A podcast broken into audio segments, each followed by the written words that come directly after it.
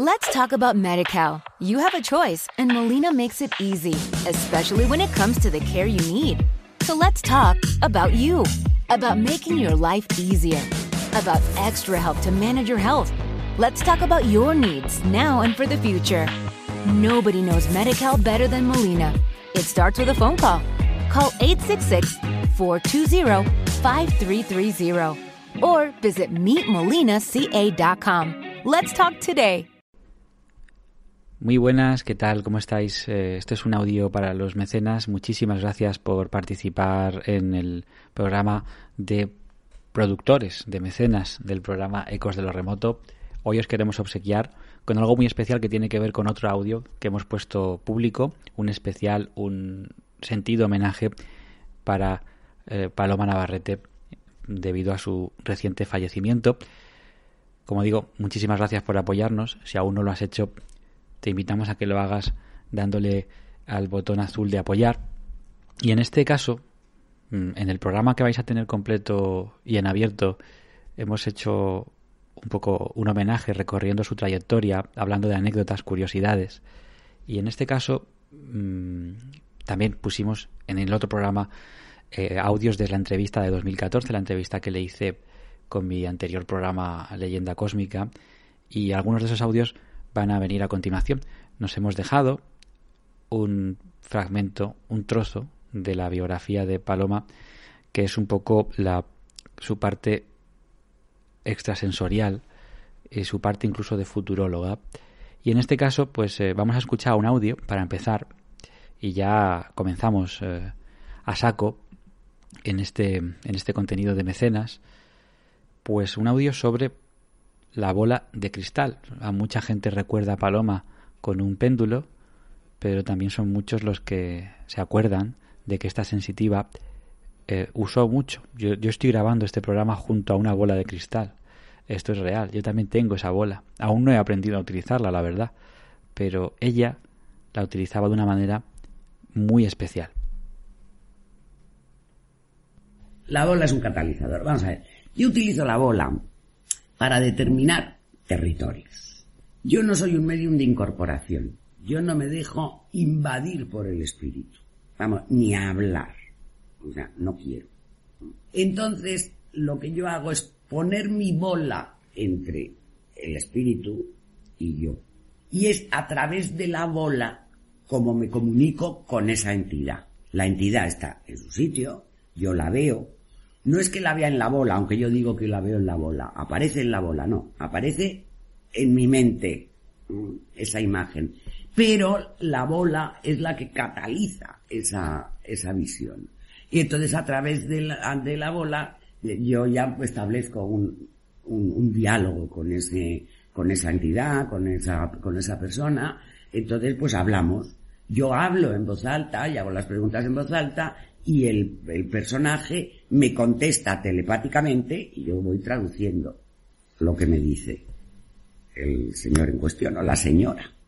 No es necesaria la bola. O sea, yo cuando hago investigaciones, mmm, la primera visión que tengo del, del personaje, eh, no hace falta la bola, está ahí. Yo puedo decir, pues ya está ahí, aquí hay alguien a ver, no, y es un hombre, es una mujer, bueno, vamos a hablar, y cojo la bola.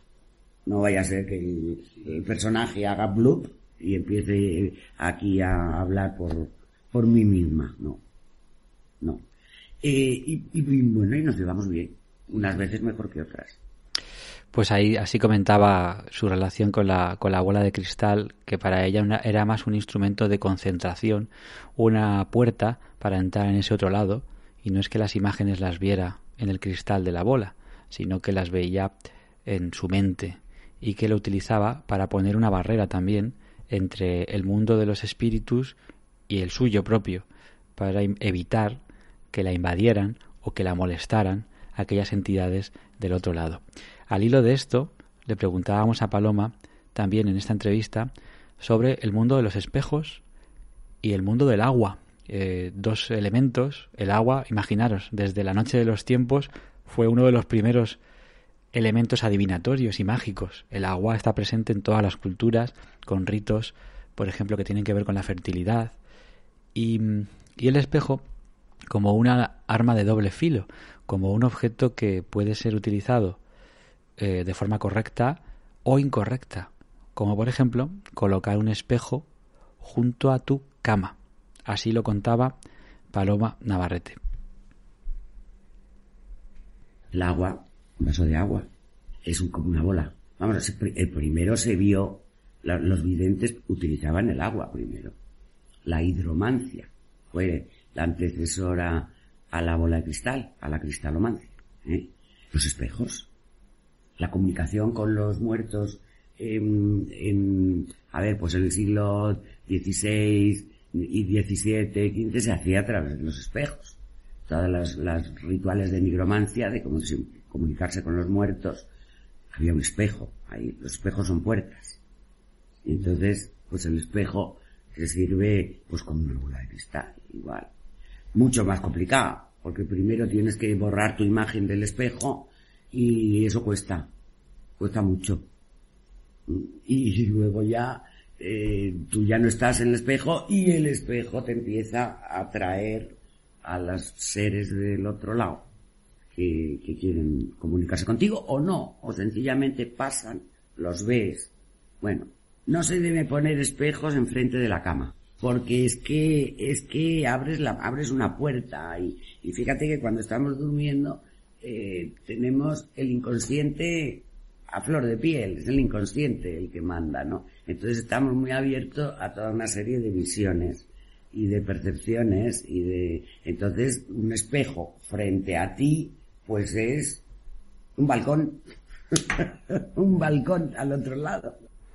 Esto es interesante. Yo, por ejemplo, reconozco que en mi casa no tengo un espejo al lado de la cama y que en algunas ocasiones que en mi casa no tengo un espejo al lado de la cama y que en algunas ocasiones en las que mm, he dormido en otros lugares donde sí lo sabía, pues se ha notado la diferencia.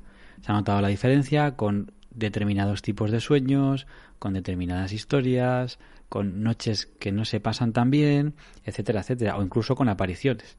Por eso le hice yo esa pregunta a Paloma, porque tenía entendido, pero creía que era más una superstición, que, mm, que no, que no hay que poner un, eh, bueno, un cristal, en este caso un espejo, junto a la cama.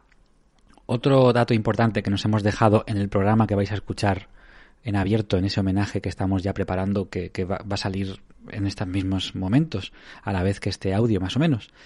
Pues es un, un, audio, un audio que le preguntábamos por el grupo 13, por el equipo 13, ¿no? Que es una, es una, son sus alumnos. Yo he conocido alumnos suyos.